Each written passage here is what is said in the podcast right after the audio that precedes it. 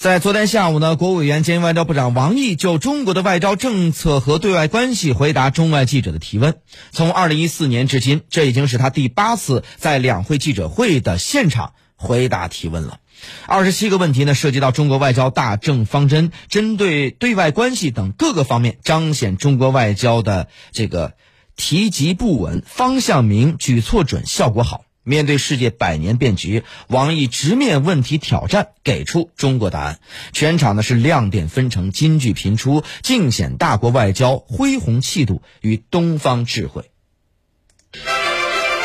阔步出彩新征程，关注全国两会。河南广播电视台都市事业部特别呈现《两会进行时》。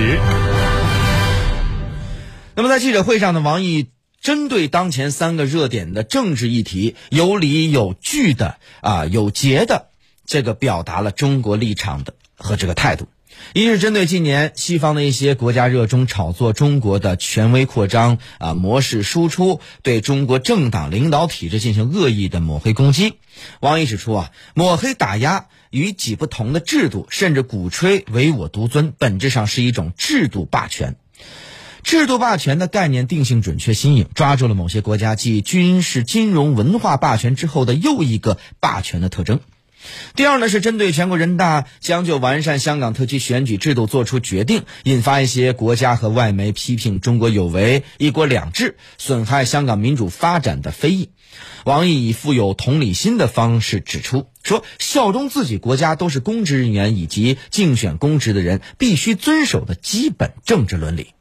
第三呢，是针对近期一些西方国家污蔑中国在新疆地区采取行动构成的这个所谓的种族灭绝，王毅举了一个鲜活的例子回击啊，说法国作家维瓦斯写了一本书，名叫什么呢？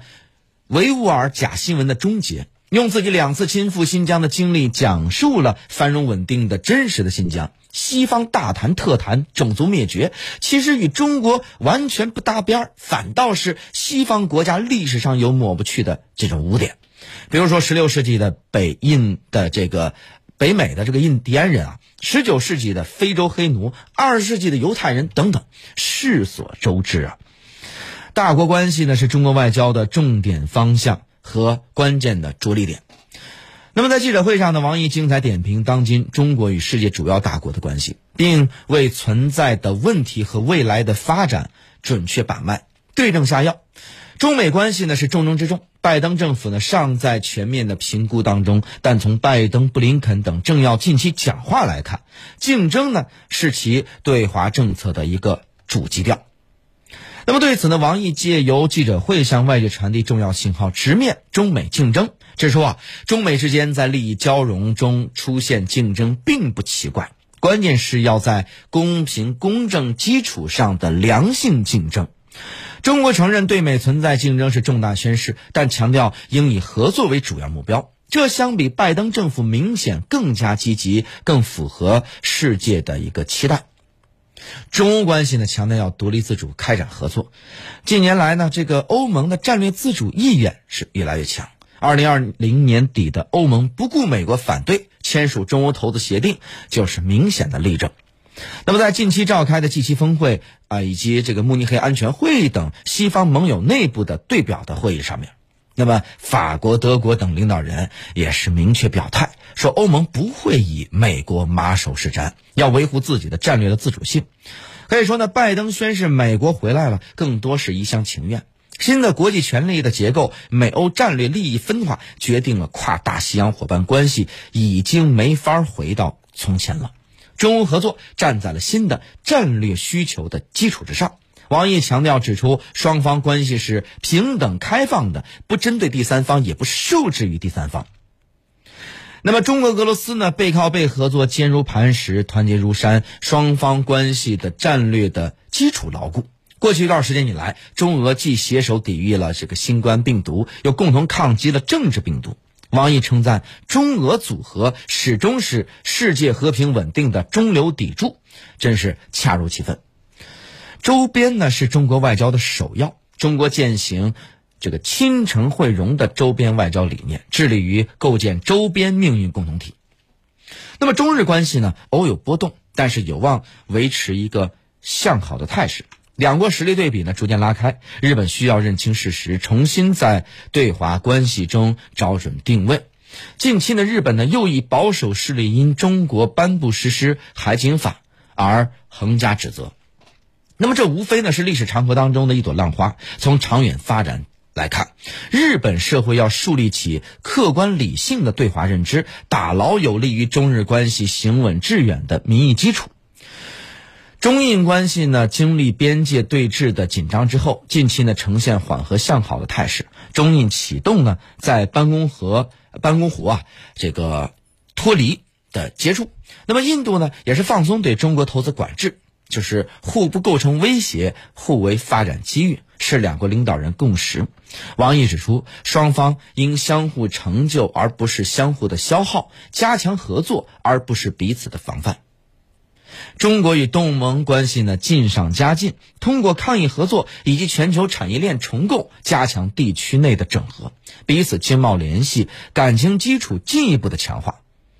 二零二零年呢，中国和东盟呢首次互为第一大的贸易伙伴，未来中国与东盟深化互利合作仍有广阔的空间，包括将构建新发展格局，同东盟全面复苏框架对接，推动 RCEP 早早日的这个生效实施。南海争端呢，是中国与诸多东盟国家关系中的一大敏感议题。王毅外长指出了处理问题的正确方向，那就是坚持两条腿走路：一是推进南海行为准则磋商；二是全面有效落实南海各方行为宣言，共同维护好南海的总体稳定。中国与亚非拉广大发展中国家命运共同体建设是行稳致远。近一段时间以来，抗疫、经贸合作成为中国与发展中国家合作的两大主题，在中非、中阿、中拉三大区域间合作中都有生动体现，取得了丰硕的成果。中非命运共同体建设更进一步，双方兄弟般的情谊因为抗疫而危难见真情。中国已经向非洲提供了近一百二十批紧急的这个抗疫物资，向十五个国家分别派出了抗疫医疗的专家组。将陆续的向三十五个非洲国家以及非盟提供疫苗。那么，中国呢与阿拉伯国家关系全面上扬，中国稳居阿拉伯国家第一大贸易伙伴国的地位。双方呢正在共同筹备举办首届的中阿峰会，携手铸就面向新时代的中阿命运共同体。同时，中国还正在向十二个拉美国家提供疫苗。过去一年，中拉经贸合作呢再结硕果。连续第三年超过三千亿美元，在全球加快疫苗接种以赢得抗疫最终胜利的特殊背景之下，发展中国家面临严峻的疫苗赤字，这已经成为困扰国际社会的焦点议题之一。可以说呀，谁先有效控制疫情，谁就可以率先的复工复产，回归正轨。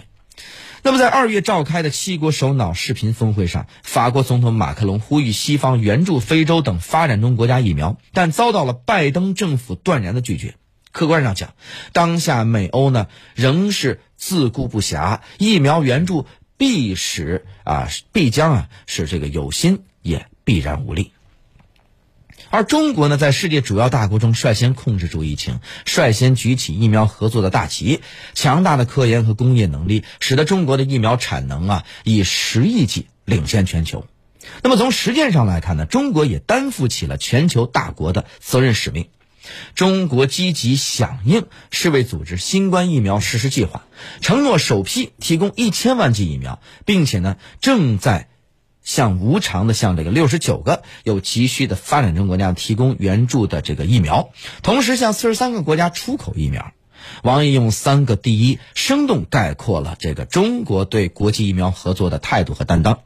中国坚定秉持疫苗公共产品的第一属性，中国坚定站在疫苗国际合作的第一方阵，中国坚定担当疫苗公平分配的第一梯队。中国外交啊。维护国际秩序、公平正义，反对一些国家的另起炉灶、小圈子主义和分裂脱钩卑劣手段。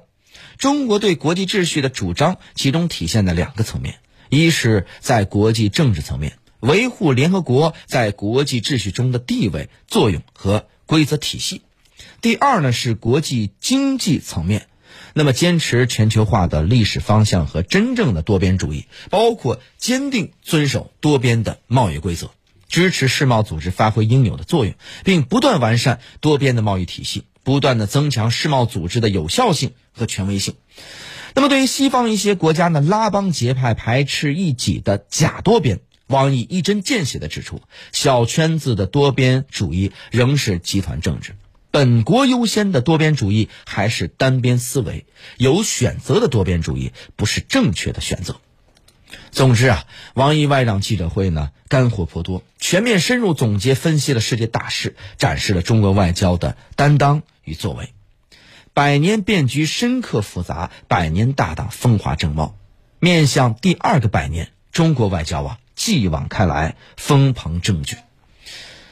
好了，私家车看天下，我是谢飞，这个时段就这样了，我们稍事休息，稍后继续回来。